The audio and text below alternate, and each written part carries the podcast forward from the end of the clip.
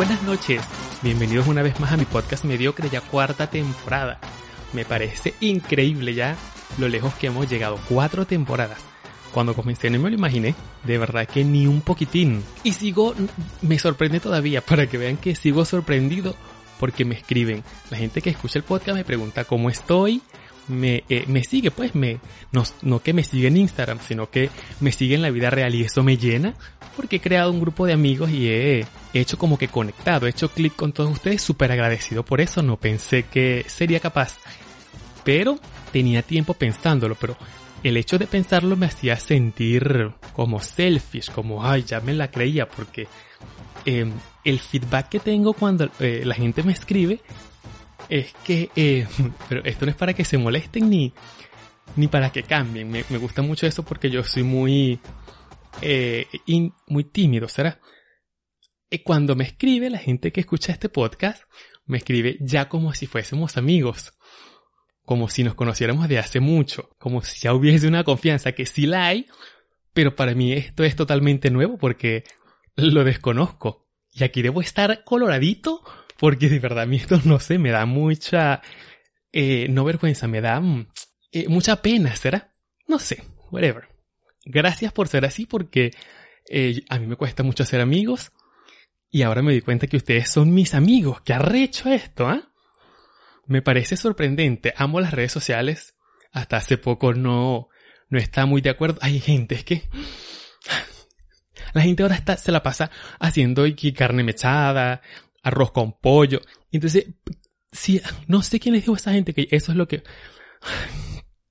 Vamos a organizarnos esto porque miren, cuando uno quiere eh, ver comida, hacer una receta, uno la busca en YouTube. Eso es mentira que uno va a ir a buscar una receta porque eso se borra. Eso usted tiene que hacer la carne mechada ese día. Entonces ese día tiene que conseguir los ingredientes, hacer todo, picarlo, no sé qué. Y eso usted no le va a dar tiempo porque en lo que usted va al mercado, y ahora con esta cuarentena, de que, que usted vaya al mercado, eso ya está borrado. No sé quién le dijo a esta gente que uno de verdad quería verlos hacer ejercicio. Entonces tú estás, porque eso, ¿quién pone un teléfono en una mesa a esperar una historia para hacer ejercicio? Uno usted ve esos ejercicios en la comodidad de su cama, tomándose un café y eso usted no va a rebajar. Viendo eso usted no rebaja. No sé la gente, eh, eh, ¿qué está pensando? Porque si somos sinceros, quien no iba al gimnasio, quien no iba al gimnasio sin cuarentena, en cuarentena no va, a ir, va a entrenar en su casa. Eso que usted le va a sacar el palo al cepillo y se va a poner a darle al palito. Eso es mentira. Eso solo hace, eso solo lo hace María Alex. Y me consta porque María Alex vive aquí en Queens y eso yo lo veo en vivo. Pero esa gente de verdad, eh, ¿quién le dijo a ellos que uno los quería ver sudando? Que eh, eh, no sé, ya con las redes sociales no se tiene intimidad. Yo estoy en cuarentena y yo no he subido nada porque gente que miren, yo ni me afeito. No, mentira, me afeité. Ustedes saben que yo soy loco, entonces hoy temprano, como yo sabía que quería hacer este podcast de noche, es que yo ustedes los veo con mucho respeto. Como se lo merecen. Yo los trato como se lo merecen. Yo me baño, me la paso descalzo todos los días. Nunca me pongo zapatos. Mira, que estoy grabando con media y zapatos porque para mí este podcast es algo serio. Yo de verdad, mira que se lo estoy diciendo. Yo me tomo muy en serio este podcast. Me siento muy feliz por todo lo anterior que le dije y por lo lejos que hemos llegado. Y pues si no se da cuenta lo mucho que yo amo este podcast, yo no, no tengo un motivo otro motivo que no sea amor para hacer este podcast porque eh, antes cuando yo lo estaba haciendo cuando estaba pasando por la depresión y todo esto, en ese momento mm, porque yo era mi única entrada de dinero. No es que ahora sea millonario ni que me conseguí un sugar daddy. No, pero yo sé que yo no estoy esperando eh, que me den propinas en el podcast. Yo sé la situación que estamos pasando, es una situación lamentable, yo estoy cagadísimo como están todos, me da mucho nervio, no, ahora yo que yo no cocinaba, yo todo lo, lo compraba hecho en la calle, pues ahora me ha tocado aprender a hacer mercado.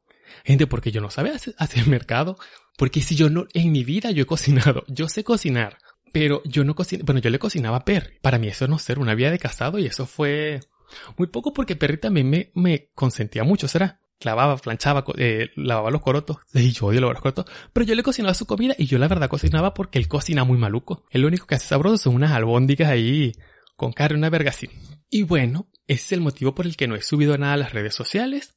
Porque de verdad me gusta estar en mi casa y bañarme de noche. Entonces yo paso todo el día que voy a la cocina o me pongo a jugar con Bonnie y voy a salir yo con esa cara bolichúa, patente, y no estaba en condiciones y pues me sorprende muchísimo que se ha perdido la, la privacidad, tanto la privacidad de, de uno, porque a mí, como antes, yo para conocer la cocina de una casa antes, pues tenía que irla a visitar. Y me pasaba mucho porque ustedes saben que yo toda mi vida he sido muy señora y yo cuando visitaba las casas, yo no era de, irnos a la playa, no. Yo siempre era de, vamos a tu casa y hacemos un almuerzo. Ni siquiera yo nunca fui, no, voy a tu casa y bebemos, porque yo no tomaba. Eso fue en Nueva York. Es que Nueva York, gente, me hizo, me hizo casi alcohólico. Menos mal que yo dejé esa fiesta porque ya el alcohol me tenía, mira, hasta atrás. Yo incluso, yo creo que les conté eso, o si no, pues aquí le doy el cuento. Cuando yo trabajaba en Times Square, yo salía todos los viernes, me iba con mi amigo Juan, que Juan conmigo es a todas. Juan es mi bestie.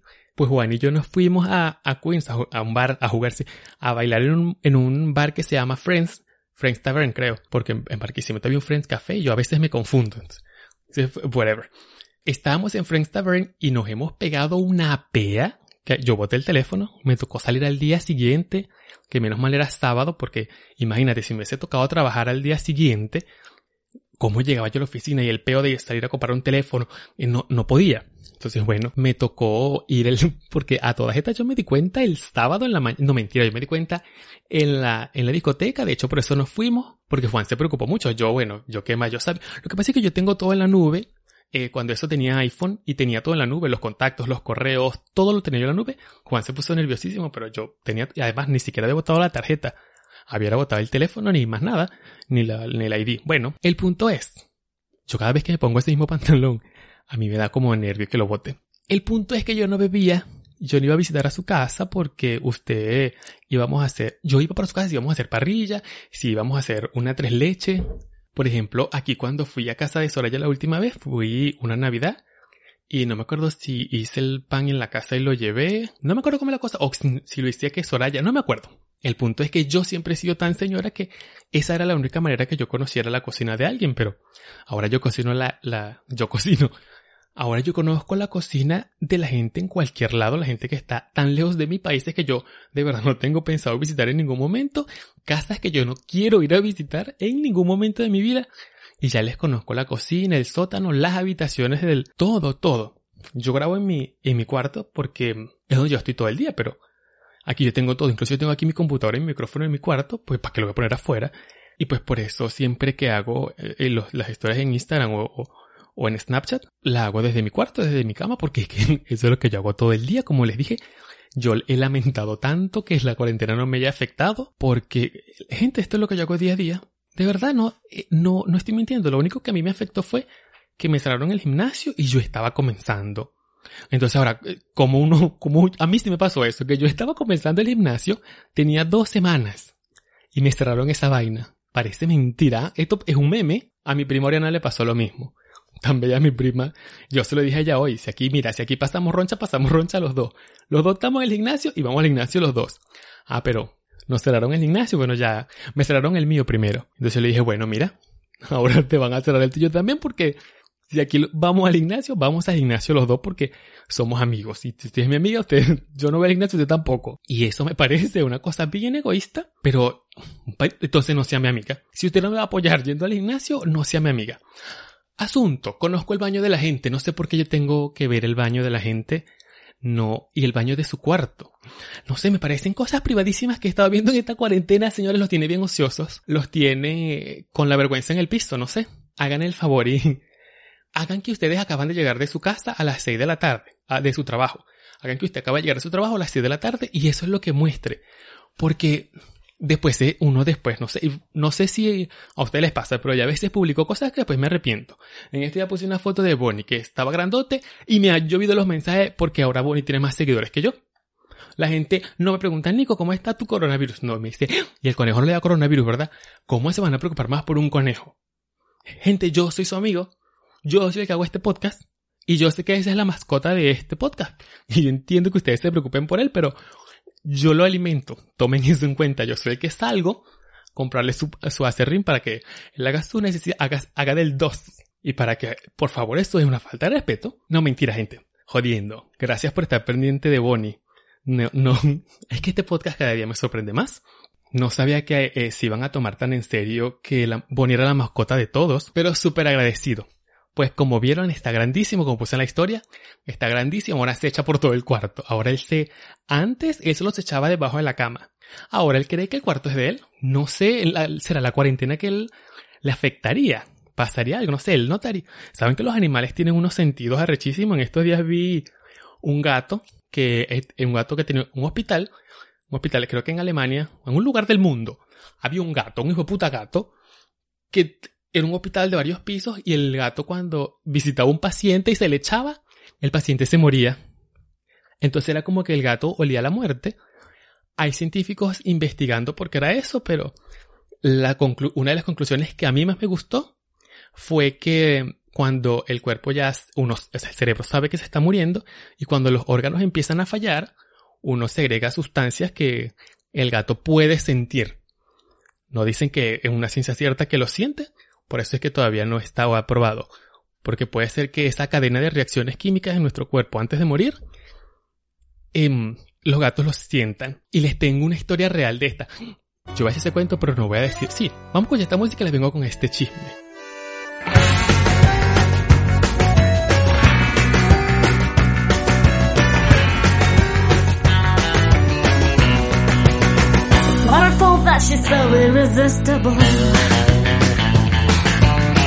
All the damage she's caused is unfixable. Every 20 seconds you repeat her name. When it comes to me,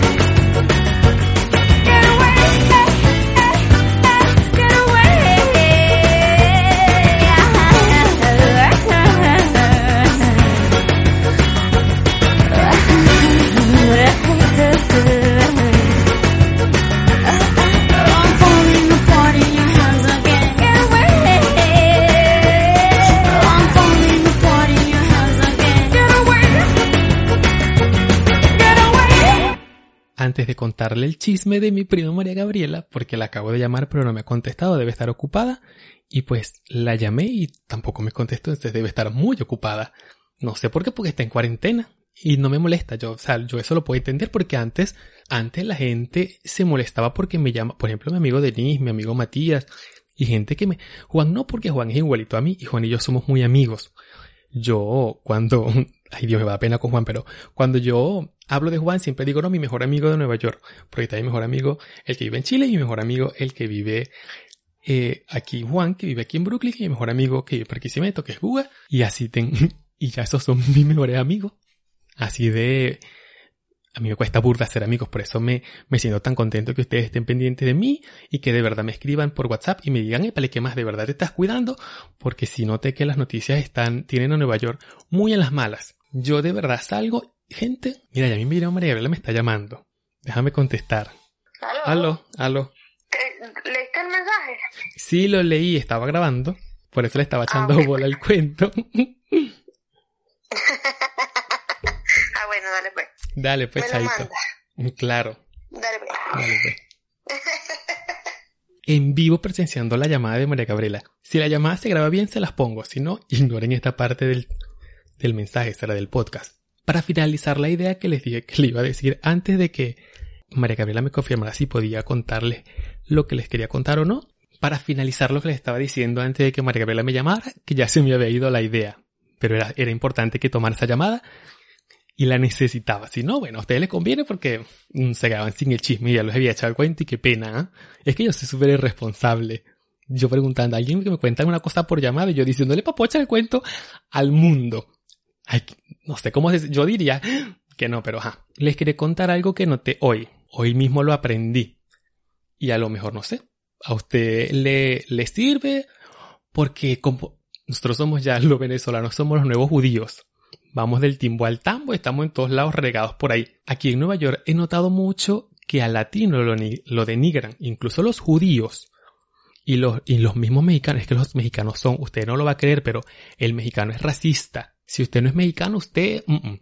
porque ellos lo, ellos mismos, la gente de la white supremacy, ellos son los mexicanos. Ellos, una persona blanca, se les para enfrente y los mexicanos se, se humillan. Es, es increíble. Pero no los ve usted enfrente de otro, un latino de Honduras, Venezuela, argentino de otro lado, porque ellos son, se creen superiores, será, no, no sé, es algo, es, es bien complicado de explicar, es algo que, que yo he visto, he vivido, he sentido y no sé cómo, cómo decírselos. Y me sorprende, no me sorprende que ellos sean, porque es que los mexicanos, los mexicanos son muy, a mí me caen muy mal, son muy, no sé, am, son muy creídos. Ellos creen que como tienen Televisa, ay, si tenemos Televisa, te- tenemos a Talipa y una rubia. Ellos no se han dado cuenta que, pues, uno en Venezuela tiene sus propias cosas de estar orgulloso. Uno tiene, yo me siento muy orgulloso de Lila.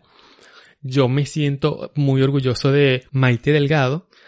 No, mira, no hay persona que yo me sienta más orgullosa que Simón Díaz. Y pues los mexicanos, ¿será que ellos no, no han visto ese punto? Que cada país, por ejemplo, los, los colombianos están muy orgullosos de Shakira, como los argentinos están muy orgullosos de Catherine Flop, que esa la mandamos nosotros para allá. Pero yo no sé por qué se sienten orgullosos, ya se la agarraron para ellos. Pero ellos están muy orgullosos de Messi y de su futbolista de allá el otro. Yo no sé nada de deporte, gente. Yo sé que Ronaldo es de Brasil y ya. Y que la, lo Vinotinto nunca va por ningún lado y cuando va pierde los primeros tres partidos. Pero yo sí tengo mis cosas de Venezuela de las que me siento muy orgulloso, sobre todo nuestro ambiente. Bueno, antes. Antes de que nos acabaran con el Amazonas, yo siempre estaba bien pendiente de eso. Antes de las redes sociales estaba bien pendiente de tribus de allá. Me gustaba mucho leer eso. Es que yo tengo mis vainas por las que me siento muy orgulloso de mi país. Antes del chavismo, bueno, durante el chavismo también, porque son cosas que ellos no le han metido mano. No han terminado de dañar. Y así me parece, pues, que eh, cada país tiene sus cosas estar orgulloso y no sé por qué los mexicanos tienen esa actitud de come mierda y no sé por qué los gringos tienen también esa actitud de come mierda que ellos, no es mentira, yo no, yo no quiero criar, si yo tengo un hijo en algún momento de mi vida, yo no lo voy a criar en este país porque la gente de este país se cree superior al resto del mundo. Y este coronavirus pues les ha dicho que no, que fíjense que el presidente que tienen es un Nicolás Maduro en inglés y está cometiendo las grandes burradas y se están dando cuenta de eso. La gente nórdica, la gente de que María Chispi en estos días llamó a Estados Unidos un país subdesarrollado. Literalmente, le estaban advirtiendo a sus ciudadanos que se fueran a su país, sobre todo los que estaban en países en vías de desarrollo, como Estados Unidos. Es, mira, eso fue, ¿sabe? El- el- nor- esos países nórdicos son la, esta chama del colegio que era bonita, estaba buena, pero no le paraba bola a nadie. Bueno, esos son los países nórdicos y ese era yo en mi salón. Yo siempre, gracias a Dios, mire, yo soy bien bonito y he sido bien inteligente y tenía con qué tirarme de culo y no hablarle a nadie y ya. Hoy en este podcast hemos concluido que yo soy em, Finlandia en el salón de clases. Usted cierra los ojos y se imagina que mi salón de clases es un, un mundo, un planeta y en mi salón yo era Finlandia. Yo siempre he sido bien salido que cuando iba a decir las cosas no me ha importado decirle las cosas a la gente en la cara si es para proteger mis mis, los míos, mi familia, mis amigos. Y pues Donald Trump, esto le ha, esta presidencia le ha pegado porque eh, la televisión se ha encargado de dar, porque vamos a estar claros que él ha sido un hombre muy exitoso en los negocios. Él ha aprendido en, en el camino, él ha quebrado varias empresas y él ha quebrado, él mismo se ha lanzado a bancarrota en más de una oportunidad. Y el carajo pues se ha dado cuenta que Estados Unidos no se puede manejar como una empresa de las que él maneja tiene que, porque él viene evadiendo taxes y, eh, sabes, él, como él conoce a la gente correcta, él cree que podía, pues, manejar un país como se maneja una empresa. Gente, yo no sé, es que mire, la gente ahora anda eligiendo presidentes como a cualquiera. Allí eligieron a Evo, un señor indígena. ¿Qué vas a ver un señor indígena? Por eso es que a Latinoamérica no nos lo toman en serio, ¿ah? ¿Ustedes se imaginan Naciones Unidas viene Obama? Es que a mí Obama me encanta. Viene Obama, Michelle Obama, una señora, un señor que ellos son negros. Las personas más amables del mundo, la persona más respetuosa, una señora que no sabe de racismo, pero se le, le traen a Evo. Entonces se le para a Evo. ¿Cómo se va a sentir esa reunión, ah?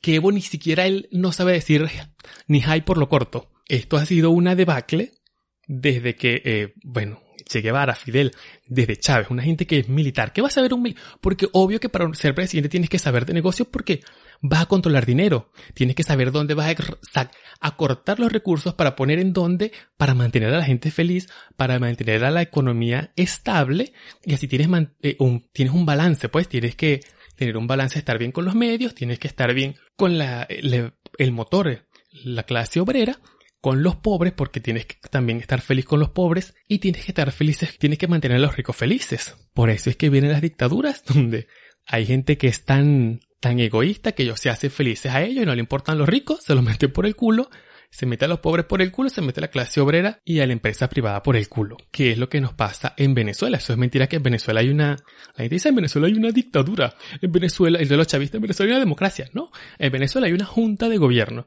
Y yo no voy a pues aquí a ponerme a hablar de puntear quién es quién porque todos lo sabemos. Una gente que pues ya sabemos que es narcotraficante, un auto, un chofer de autobús y pues una, un grupito. Eso es una junta de gobierno, pues que nos han impuesto como dictadura, pero a mí de verdad me gusta hablar de política, aunque yo eso lo, haya pensado muchísimo. El asunto es que pues Donald Trump se ha dado cuenta que él no puede manejar el país como se maneja un, un casino, robando y, pidiendo prestado donde no debe y haciendo negocios con gente que no debe, porque esa es una gente que hace negocio con todas las dictaduras menos con la de nosotros. Yo eso no lo he entendido. La única dictadura en el mundo que a Donald Trump no le gusta es Venezuela. No lo sé por qué. Para mí que es porque a él le conviene más que Venezuela tenga por negocios, pues. Le conviene, le conviene, le conviene conseguir negocios con Venezuela porque es un carajo que de ahí va a robar. Me imagino que él, no sé, le dirá, bueno, yo te voy a comprar 10 barriles y tú me regalas dos. porque él es así? Yo sé cómo es este. Yo tengo mucho tiempo que le sigo la vida a él y conozco a la familia Trump desde mucho antes, desde, desde que él era dueño de el Mister Universo, de más o menos por allá. Y ustedes saben que yo, como Perry y esta gente que ya yo, aunque yo no me quería mudar para Estados Unidos, yo sabía que a mí el destino me iba a traer para acá.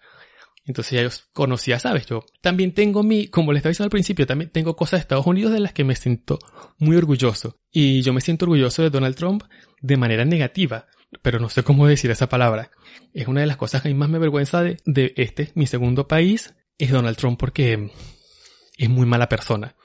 Eso a mí desde siempre yo mm, pensaba muchísimo y me hacía mucho ruido cómo iban a dejar, cómo iban a permitir que un hombre que es... Eh, yo, lo que yo siento con Donald Trump es como que en Venezuela el chavismo lance como candidato a Diosdado Cabello. Pues eso, así me sentía yo cuando aquí lanzaron de candidato a Donald Trump y pues me pareció sorprendente. Me pareció, claro, yo sabía que no iba a caer una dictadura porque esto es Estados Unidos, pero sí sabía que iba a ser bien negativo que iba a afectar mucho. Y lo que yo nunca imaginé es que nos iba a agarrar una pandemia y que yo iba a vivir en este país dependiendo absolutamente de la economía de este país. La ventaja es que, bueno, estoy en Nueva York y de verdad eso es lo que me mantiene con un techo sobre mi cabeza porque, gente, me gustaría eh, darle paz y todo esto, pero lo único que le puedo decir es que si usted se queda en su casa, hace su mercado y se queda en su casa sin salir, es la única manera de que salga bien, pero económicamente, señores, no sé qué decirles. Lamento eso, yo que estoy en negocios no, que, no sé qué decirles. Y para ser honesto, es porque yo, yo me, cuando daban clases de historia, eh, de economía, ay gente, a mí eso me daba mucho aburrimiento. Ay no. Y no prestaba atención. Sí entraba y cosas y estudiaba para los exámenes, pero me aprendía las cosas puntuales que me las aprendí así. Bueno, esto es esto, esto es esto. Y ya cuando uno aprende así las cosas no le quedan. Pues fíjense que no sabía que en algún momento de mi vida a mí iba a tocar vivir tanto. ¿eh? Yo, yo vengo de una dictadura, de golpe de Estado, varios golpes de Estado, un presidente secuestrado, las, las protestas, todo es una inmigración, un divorcio, un peo legal, los papeles. He vivido demasiado yo. De verdad, yo nunca me imaginé que yo me iba a vivir una pandemia. Y bueno, en este momento me hubiese sido bien, bien útil, porque hubiese podido decirles, bueno, eh, podemos hacer esto, podemos hacer aquello, pero hasta ahora lo único que les puedo dar de ejemplo es lo que pasó en la Gran Depresión, en la recesión y todo esto que me he puesto gente tan... Así como saben que eh, he visto mucho que gente que se ha puesto muy paranoica, pero con el virus, o sea, que cierra las ventanas porque el virus me va a entrar por la ventana y me va a contagiar y me voy a morir aquí en mi casa y el cuerpo me lo van a retirar a la semana. Entonces mi familia, así hay gente que piensa eso. Pero yo, mi equivalente a eso es, me he visto cuanto documental de la, de la Gran Depresión y el Martes Negro y todo eso. Miren, me he visto cuánto documental de eso hay. Ya Bonnie llegó a hacerme bulla, él de pronto le molesta la bulla. Voy a escuchar una musiquita mientras veo qué le pasa. Ya venimos.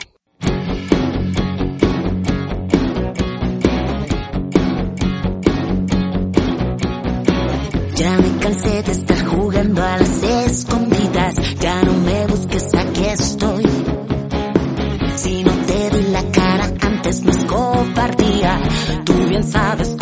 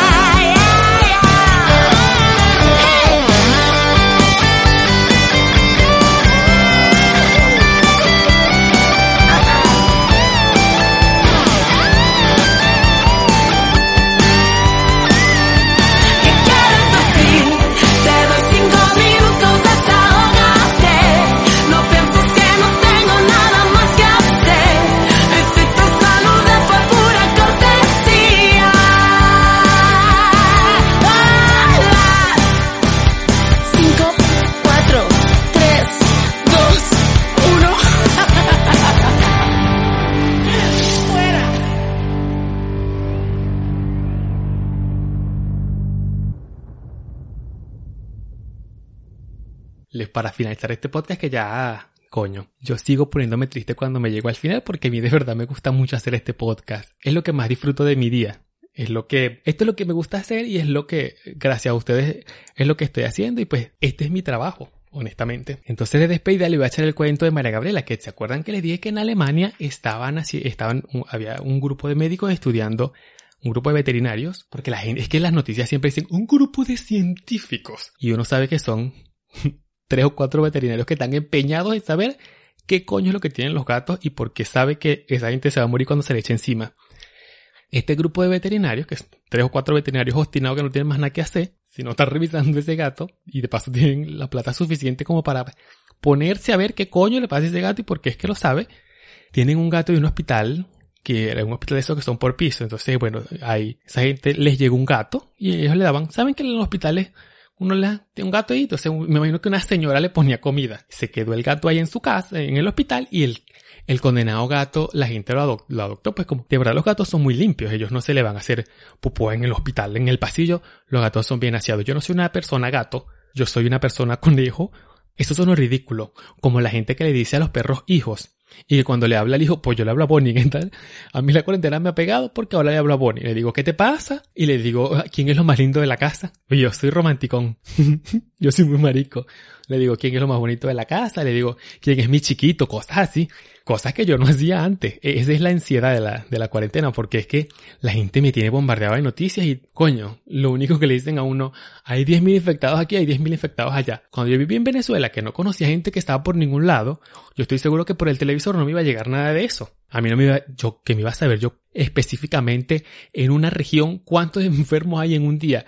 Eso es lo que me tienes pues con la ansiedad que ya converso con el, con el conejo. El asunto es que este gato, como ellos son tan aseados, pues la gente del hospital se lo quedó. Y el gato iba, pues, cuando la gente se iba a morir, el, el gato se le acostaba en la cama y la gente se moría al rato. O amanecía muerta. Entonces las enfermeras ya sabían como que, ay, mira, yo no sé, yo no sé qué haría yo en este caso que yo trabajé en ese hospital y que, que vengan a decir, que el gato se le puso en el de la cama 27. Entonces ya le tienen preparado todo porque se va a morir. ¡Qué angustia! Yo no sé mi situación en ese hospital.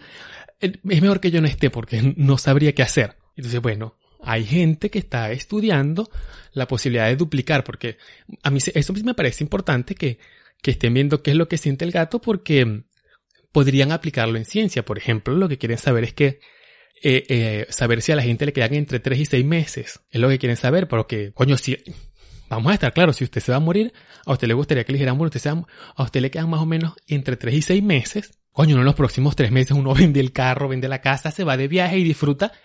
Y después se echa a morir, porque ya pues no hay más nada que hacer.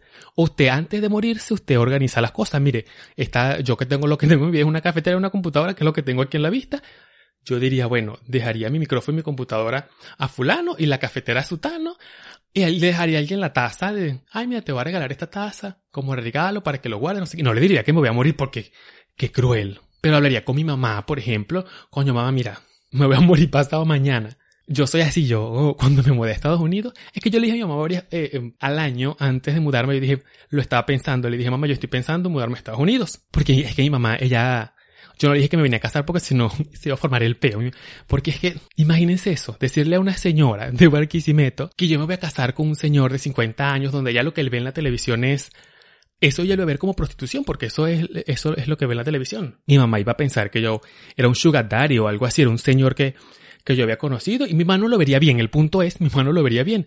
Cuando yo me vine, ella creía que era mi amigo por todo ese tiempo, pero ella sí sabía que yo me venía, eh, al final, bueno, yo le dije que me venía con él y que eh, yo me venía a trabajar, fue lo que yo le dije que yo me venía a trabajar. Pero yo se lo dije un año antes y a los seis meses le dije que le iba a sacar su visa, mi mamá no tiene visa, y le dije que, que necesitaba su, su pasaporte para sacarle la visa para que se viniera conmigo, porque yo aquí sí le pensaba decir que me iba a casar. Yo pensaba echar el cuento aquí. Claro, porque es que de aquí, ya que iba a ser. Tenía aquí para el matrimonio, juro. Quisiera o no. Y de verdad, yo, yo quería que ella estuviera ahí. Y yo sabía que en esa situación ella sí siguió trayéndomela para acá, aislándola de su entorno, porque es que a mi mamá le importa muchísimo el que dirán. Entonces, si yo me lo hubiese traído a hablar con ella aquí, ella lo vería como, como que la gente no se iba a enterar en Venezuela, porque mi mamá no, mi mamá no usa Facebook, ella tiene su Facebook y todo, pero ella no lo usa. No usa Facebook, ella no tiene Instagram, ella se entera por lo que la gente pone en los estados de WhatsApp, que eso para ella es lo máximo. si está mi mamá está viejita ya, para ella lo máximo es los estados de WhatsApp. Y por ahí ella publica las noticias y por ahí ella lee las noticias. Eso sí me alegra que ya de verdad me la están bombardeando con noticias del tercer mundo. Porque si no, esa señora estaría... Pero ella, en, eh, me- lo que sí me preocupa es que le están lanzando muchas noticias de Nueva York. Le dicen que en Nueva York prácticamente llegaron unos zombies y ella pues se puso bien preocupada al punto que me dijo que ella me iba a venir a buscar. Y entonces, bueno, así tienen a Nueva York en las noticias de Venezuela. Pero muy agradecido de que de verdad no esté con este peo de la gente que tenemos mil enfermos en Italia, tenemos, ella vive todavía en el, eh, eh, solo en eso, pues en el amarillismo de Venezuela, de demostrar que Estados Unidos es lo peor y pues lamentablemente sí, aquí tenemos más casos que en todo el mundo, batimos récord, aquí todo el tiempo hemos sido los mejores en todo, hasta en ser los peores, somos los mejores. El punto es que esta gente quiere saber porque cuando la gente se va a morir y qué es lo que está este gato percibiendo y para que vean que las cosas, yo lo que les digo aquí es verdad porque yo cada vez que comento algo en uno de los grupos en los que estoy o le digo algo, la gente no me cree. La gente piensa que es mentira, entonces yo tengo que darle datos científicos. Entonces hay, eh, me doy cuenta hoy en día, porque como han cambiado las cosas, o no sé si es como cambia no sé, no sé qué es lo que cambia. ya tengo que hacer otro estudio. Antes, a mí, a mí cuando, para que me expliquen algo y me den, me den prueba de algo, yo siempre pido un ejemplo científico. Que me, por ejemplo, si usted me va a echar un cuento y me va a decir, eh, sobre todo con la gente religiosa, como el cuento que le eché a la Virgen de Fátima. Si usted me va a decir que una virgen hizo que el sol se moviera de un lado a otro, usted también tiene que decirme lo, el cambio que traería eso, como por ejemplo todo el cambio gravitacional y el caos y la muerte que íbamos a tener si el sol se moviera de un lado a lado. Por eso es esas razones que yo no creo en Dios ni en esas cosas que llaman milagros. Si hay hechos súper sorprendentes, para mí se llaman serendipity, en inglés se llama serendipity, pero en español se llama creo serendipia, que son unos actos inesperados que te agradan muchísimo. En eso sí creo y, y pero en milagros de verdad que no. Gente que va a estar moviendo el sol de un lado a lado. Piensen un poquito, imaginen, de verdad, pregúntense ustedes mismos, todo lo que se, todo el, el cambio en el mundo, en el planeta, en el sistema solar, en toda nuestra área en el sistema solar, ¿qué pasaría si el Sol se mueve de un lado a lado? Entonces ahora la gente hay que darles datos más reales, datos cercanos. Porque uno, no sé, la gente como que, que, cree más en eso. Y les tengo este caso, algo que le pasó a mi prima María Gabriela.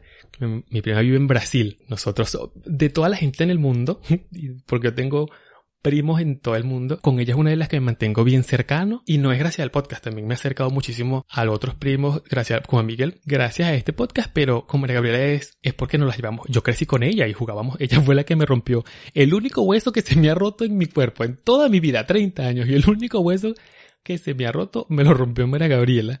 Es la única experiencia que tengo con María, sí que recuerde más que yo pues me tuve que poner un yeso, una vaina tan incómoda que picarda y molesta. Pues en una de las conversaciones con María Gabriela, estábamos hablando, María Gabriela, Oriana y yo, y ella muy seria nos dice que nos va a contar algo. A mí de verdad me dio nervio porque a mí nadie me, a mí nadie me cuenta nada serio nunca. O sea, a mí alguien que me llame Jesús. Con Jesús sí, un amigo, Jesús Sánchez, no es mi amigo. Es que tengo que nombrarlos porque la gente después se siente como excluida. Porque el problema que yo tengo es que este podcast es para mis amigos. Por eso será que la gente se siente tan amiga mía porque es que yo los trato como de verdad, como si fueran mi amigo y les cuento, les cuento cosas bien íntimas. Voy a seguirlo haciendo porque me gusta. El asunto es que Jesús, él y yo sí hablamos cosas serias, pero a mí de verdad la gente nunca me llama, mira, tengo un problema, mira, eh, eh, algo así de verdad, en serio, nunca me cuenta nada. Y me sorprendió muchísimo que María Gabriela apenas no, contestó, no contestó con esta cara de paleta que nos iba a contar algo. Y Oriana y yo nos quedamos, Ori, mira, que para que me callen, y Oriana también, y nos quedamos calladitos y escuchamos el cuento, y nos cerré la boca como por media hora. Resulta que María Gabriela tiene una roommate, una señora, y la señora le dio, le dio una convulsión, pero ellos tienen un gato, no me acuerdo cómo se llama el gato, y resulta que cuando la señora, antes de que la señora le diera el, el, la convulsión, el gato corrió a donde estaba María Gabriela, al cuarto de María Gabriela, se montó en su cama y la despertó y le maulló porque esto sí es bien sorprendente. Los gatos es muy el para el oído de uno, para nuestro oído es bien perceptible el maullido del gato. Uno puede percibir cuando es, por ejemplo, yo tenía un gato de pequeño, por eso es que yo sé que a mí no me gustan los gatos, porque yo tuve un gato, pero yo sí sé que son bien inteligentes y sé que se comunican mucho con uno. A mí mi gato se me montaba en la cama y de la manera que maullaba, yo sabía si era que no tenía agua o no tenía comida. Y me parecía, eso me parecía una cosa súper sorprendente que yo pudiera entender que si el gato tenía hambre o tenía sed. Ya eso me parece, yo me sentía que tenía un hijo. Con Bonino porque a mundo. Bonnie es más malcriado, Bonnie es lo que nos sirve. Bonnie es, mira, no tiene educación para nada. Así como los gatos que son, no. Él es aseado, solamente él hace su caca ahí en su pote, pero cuando él se le acaba la comida que tiene el pote seco, o tiene el pote de comida vacío, él lo saca del, del- de la montura y me lo bate y eso suena horrible como un vaso de aluminio por todo el piso. Bueno, esa es su manera de, de pedirme comida. Como que, mira, ¿aquí qué pasó? ¿En esta casa no se come o qué? Bueno, entonces el gato de mi prima María Gabriela, yo no sirvo para cuento en serio. Por eso es que la gente no me cuenta nada en serio. El gatito de mi prima, o el gatito de la roommate de mi prima, no sé de quién es el gato, corrió hasta la cama de mi prima y pues se le ha montado en esa cama la despertó que María Gabriela tiene el sueño pesado. Yo la conozco, ella tiene el sueño pesado. Bueno, el gato la despertó. Mira, párate coño tu madre que aquella caraja le está dando algo. Y pues le ha maullado de una manera que mi prima María Gabriela ella también siempre ha tenido gatos. Ella, una, una- ella es una persona de gatos. Ella no puede un gato en la calle porque ya lo recoge y se lo lleva. Mi tía, mi abuela la tenía, mi abuela Filomena. Mira, eso, ¿hasta cuándo los gatos en esta casa? Pero ya María Gabriela al final hacía lo que le daba la gana con abuela porque vivían juntas de siempre y ya ella hacía, hacía con abuela lo que le daba la gana y le metía en esta casa perros, gatos, todo. Entonces el gato pues le avisó a María Gabriela y María Gabriela salió a atender a la señora y pues yo me siento, yo cuando María Gabriela me contó le dije, María Gabriela, yo le digo, María, María, la señora tuvo una suerte increíble porque tú reaccionaste, yo no sé qué hacer, yo me hubiese puesto a llorar, no sé qué haría, o sea, yo sí sé que hay que evitar que se traguen la lengua, pero que voy a estar yo pensando en eso en una situación así, yo una señora tirada en el piso, temblando, con una espuma en la boca, le contesta mañana Mantico que una vez yo vi un muchacho aquí en la discoteca de Nueva York, es que Nueva York, señores, Nueva York es la perdición, yo se lo estoy diciendo. Le cuento a Mantico una vez que estoy yo en una discoteca, recuerdan las cuatro y tanto de la mañana, y yo vi justo a mi lado como cayó un muchacho en sobredosis con espuma en la boca y la discoteca no se paró. La música siguió, el DJ vio, siguió su música, el chamo de las luces ni siquiera alumbró más, ni las luces no cambiaron para nada, simplemente llegaron unos médicos, pa, lo recogieron y se lo llevaron gente y yo con la boca que me daba al piso, yo, ¡Ah! marico, pero era sobredosis. No, gente, nada. ¿Cómo les parece que en más o menos 45 minutos? Yo soy sabio y específico para que ustedes vean cómo yo hasta el tiempo le llevaba la vaina. Como a los, a los 45 minutos el carajo yo lo veo bailándome otra vez en un lado. Bueno, gente, esto es vivir en Nueva York. ¿Cómo les parece esta anécdota tan buena? Pero les voy a contar, les sigo contando la mejor. Bueno, y me- le dije a María Gabriela que me sentía muy orgulloso por ella, muy orgulloso de ella, de, de que ella sabía qué hacer porque de verdad la atendió, la llevó al médico, bla, bla, bla. Y María Gabriela es muy... Yo me siento muy orgulloso de mi prima porque sé que ella está pendiente de la señora, pendiente que se tome la medicina, pendiente que haga terapia y pendiente de todo. Pues María Gabriela se agarra a la gente para ella sola. Así como ella se agarra a los gatos, ella se agarra a la gente para ella sola y sé que está pendiente de eso. Bueno, gente, para finalizar, porque ya esto me ha durado como tres días, ya no sé de qué hora estoy grabando, tengo la garganta seca y ya me duele hasta el duodeno. Pues no sé qué recomendarles para alivianarles esta temporada más que escuchar este podcast. Así que si usted tampoco sabe qué recomendarle a la gente qué hacer en la cuarentena, recomiéndele este podcast y que, pues para que se entretenga un rato al día, porque de verdad que ya estamos cansados de que nos estén bombardeando con noticias malas, de estarnos enterando de cuántos enfermos hay en Chechenia. ¿Qué le interesa a usted cuántos enfermos hay en Chechenia? Descálmese. ¿Usted le importa lo que esté pasando? Si acaso en su país. Y si vive en Estados Unidos, bueno, lo que pasa en su país en los 50 estados. Pero usted le importa es lo que diga el mamotreto que está de presidente. Y pues limítese a saber lo que pasaría en su país porque usted económicamente depende de, de otra cosa. Médicamente, ningún país sabe qué hacer, gente. Lo único que les recomiendo es pues que se queden en su casa y esperemos ya. Bueno, ningún, hay países que sí están mal, pero ya se están recuperando. De verdad ya están bajando la curva. Y el único país que está empeorando es Estados Unidos y vamos a estar claros. Cuando empiecen a solucionar este peo, Estados Unidos es el primero. Estados Unidos ya, bueno, fíjense, este tramposo de Donald Trump ya estaba llamando a la gente que está haciendo la vacuna, que no la han inventado, ya le estaban comprando la patente. Es que Estados Unidos es una plasta de... mm, baje sus niveles de ansiedad, apague el televisor, desconéctese un poquito de las redes sociales y escuche este podcast y recomiéndeselo a un amigo para que nos alejemos de esas noticias y pues si hay- yo voy a estar pendiente de qué es lo que pasa con nuestro trabajo, porque es lo que usted le debería preocupar. Si usted trabaja mañana, ¿cuándo va usted a comenzar a trabajar? Sí. Y pues yo le diré, les iré informando, porque vamos a estar claros, cuando, lo primero que van a solucionar en el mundo es New York. Esta es la capital del mundo y aquí yo tengo mis consultores, tengo a Soraya, tengo amigos que trabajan aquí, entonces bueno, tengo incluso amigos de la fiesta nocturna. Si usted lo que hace es trabajar, usted lo que quiere es salir a rumbear, yo le voy a informar cómo está eso, pero de la mejor manera, así que vamos a recomendar este podcast como loco. Recomiéndelo, recomiéndelo, recomiéndelo, además de que tenemos una buena música. Aquí en la descripción le voy a dejar mi cuenta en Instagram, por si me quieren seguir, para que vean que además de de inteligente como me escucho en este podcast, también soy bonito. Entonces aquí le voy a dejar mi cuenta en Instagram y por costumbre le voy a dejar mi cuenta en Vemo, porque bueno, estamos en cuarentena y de algo hay que vivir. Les dejo mi cuenta en Vemo y mi cuenta en Cash App, porque también me he dado cuenta que la gente tiene eh, Vemo y Cash App. Y también les voy a dejar el WhatsApp del, del podcast, porque me pasó que hay gente que está bien pendiente de mí, eso me gustó. Cualquier cosa que usted quiera comentar o que conversemos, ya somos amigos, ahí está mi WhatsApp. Espero haberlos entretenido y hasta mañana.